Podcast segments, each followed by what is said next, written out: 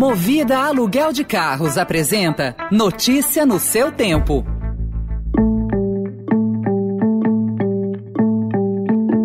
Olá, seja bem-vindo, seja bem-vinda. Começa agora mais uma edição do Notícia no seu tempo. Esse podcast é produzido pela equipe de jornalismo do Estadão para você ouvir em poucos minutos as principais informações do jornal. Entre os destaques de hoje, a Amazônia registra o maior índice de desmate em 15 anos. MEC tentou inserir grupo não habilitado para elaborar a prova do Enem e as prévias do PSDB, que deram visibilidade, mas dividiram o partido. Esses são alguns dos assuntos que você confere nesta sexta-feira, 19 de novembro de 2021.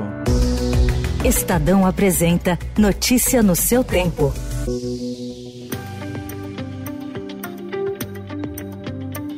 A cúpula do Ministério da Educação tentou incluir profissionais na montagem do Enem desse ano que não tinham sido selecionados pelos trâmites legais. A lista com 22 nomes, obtida pelo Estadão, tinha defensores do governo Bolsonaro, uma professora de biologia criacionista e quatro docentes ligados à Universidade Mackenzie, onde trabalhava o ministro Milton Ribeiro. Segundo o Estadão apurou, a lista teria sido feita pelo presidente do Instituto Nacional de Estudos e Pesquisas Educacionais o INEP, Danilo Dupas, com a anuência do MEC. A relação de nomes foi descoberta por servidores do INEP em abril e o conflito interno fez Dupas voltar atrás e retirar os nomes da relação. Na segunda-feira, dia 15, Bolsonaro, ao falar sobre uma crise institucional no INEP, afirmou que o exame desse ano começa a ter a cara do governo.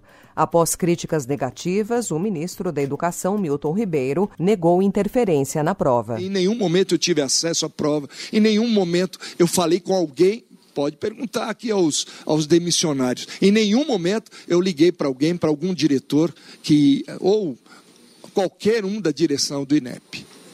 Quem fez foram os órgãos próprios. Eles é que escolhem e que escolheram as questões.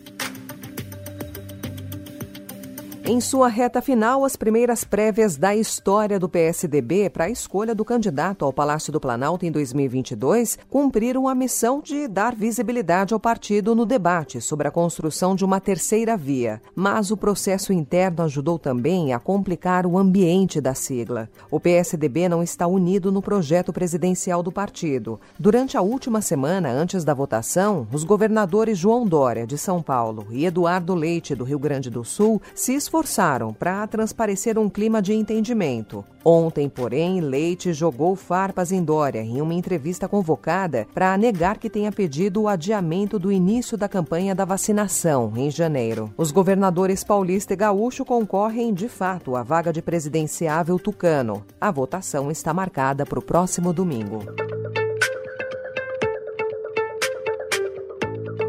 Dados do Instituto Nacional de Pesquisas Espaciais, o INPE, apontam que o Brasil registrou o maior índice de desmatamento dos últimos 15 anos na Amazônia Legal. Entre agosto de 2020 e julho de 2021, foram desmatados mais de 13 mil quilômetros quadrados de floresta na região. Esse volume é quase 22% maior do que o do mesmo intervalo anterior de 12 meses. Os dados contrariam o discurso oficial do Brasil na COP26. Em resposta, resposta, o ministro do Meio Ambiente, Joaquim Leite, afirmou que o governo vai atuar de forma contundente contra qualquer crime ambiental.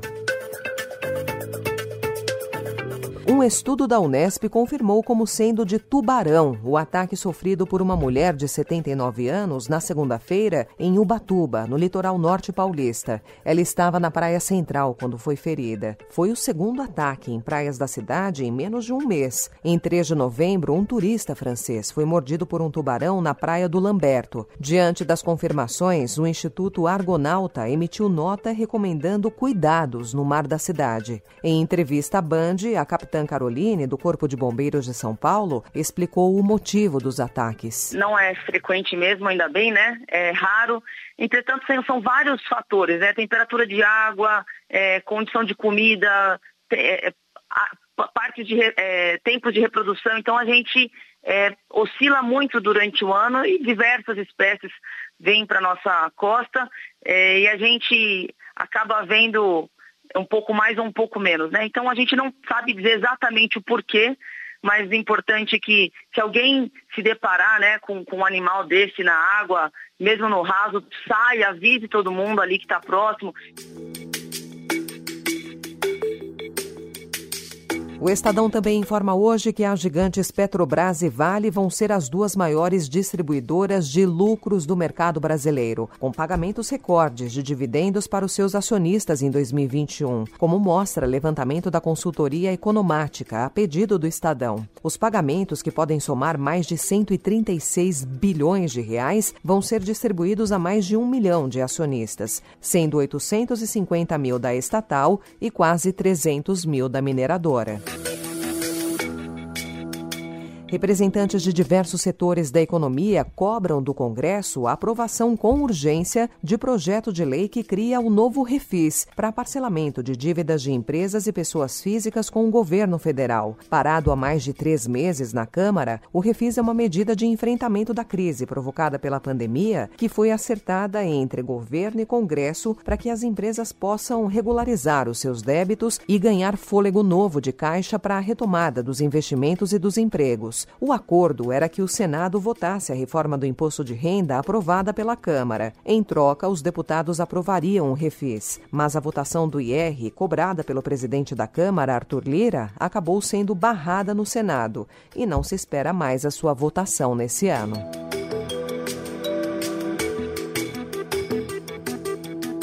Nas notícias internacionais, o recuo de Belarus. Meses depois de o presidente Alexander Lukashenko desencadear uma crise migratória para, segundo a União Europeia, usar contra o bloco, o jogo virou e agora ele precisa lidar com milhares de imigrantes que chegam do Oriente Médio e estão na fronteira com a Polônia. O Ocidente acusa Belarus de orquestrar a crise para tentar dividir a União Europeia como represália pelas sanções que foram impostas à ex-república soviética, o que o governo belarrusso nega. A situação ficou clara ontem, quando mais de 400 migrantes iraquianos foram enviados para o Iraque em um voo de repatriação, após tentarem entrar na União Europeia pela fronteira de Belarus com a Polônia, que é membro da União Europeia. A repatriação marcou o primeiro recuo de Belarus. Notícia no seu tempo. O coronel de uma fazenda montado, montou no burro dele, tinha um burrão. O burro corcoviou, corcoviou, e pular, né? Pulou e derrubou ele. Ele caiu lá, levantou, limpou assim, montou de novo, o burro corcoviou de novo e jogou ele no chão de novo. Aí ele chamou o capataz dele e falou: Vem cá, Jerônimo, vem cá. Ele tinha um, um, compartimento lá que tinha um trator e tinha um, um, um tipo de um guindaste, uma coisinha ali, de corrente para levantar motor, aquelas coisas pesadas, tá? Ele falou, me faz uma coisa, faz favor, vem cá. Amarra na corrente e levanta ele de, levanta pelo corpo, amarra no corpo, levanta ele de cabeça para baixo. Ele levantou o burro, deixou o burro com a cabeça, a orelha assim, na altura dele. Foi na orelha do burro e falou assim, ó, oh, você pode ser mais teimoso que eu, mas ignorante você não é não.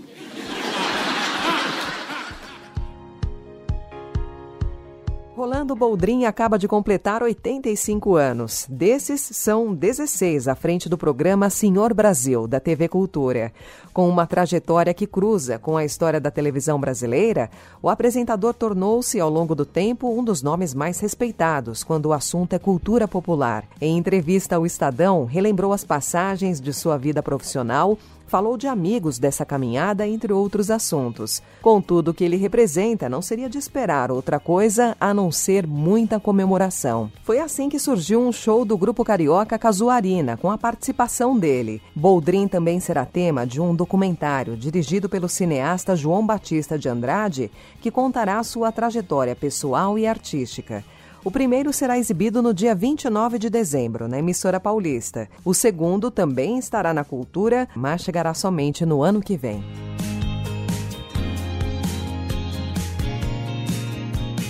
Essa foi mais uma edição do Notícia no seu Tempo, com apresentação e roteiro de Alessandra Romano, produção e finalização de Gustavo Lopes. O editor de núcleo de áudio é Emanuel Bonfim. Obrigada pela sua companhia até aqui e um excelente fim de semana.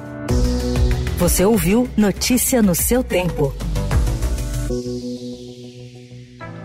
Notícia no seu tempo. Oferecimento Movida Aluguel de Carros. A vida é para ser movida. Saiba mais em www.movida.com.br.